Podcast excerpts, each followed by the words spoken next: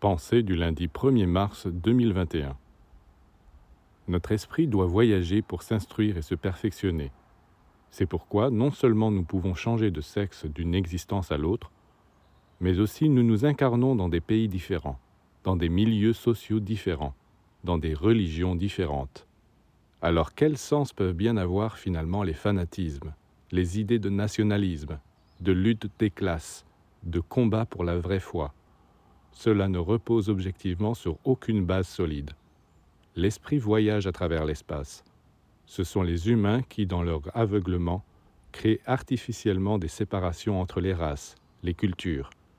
Mais un jour, il ne sera plus rien de ces points de vue limités, car aucun n'a raison dans ses revendications.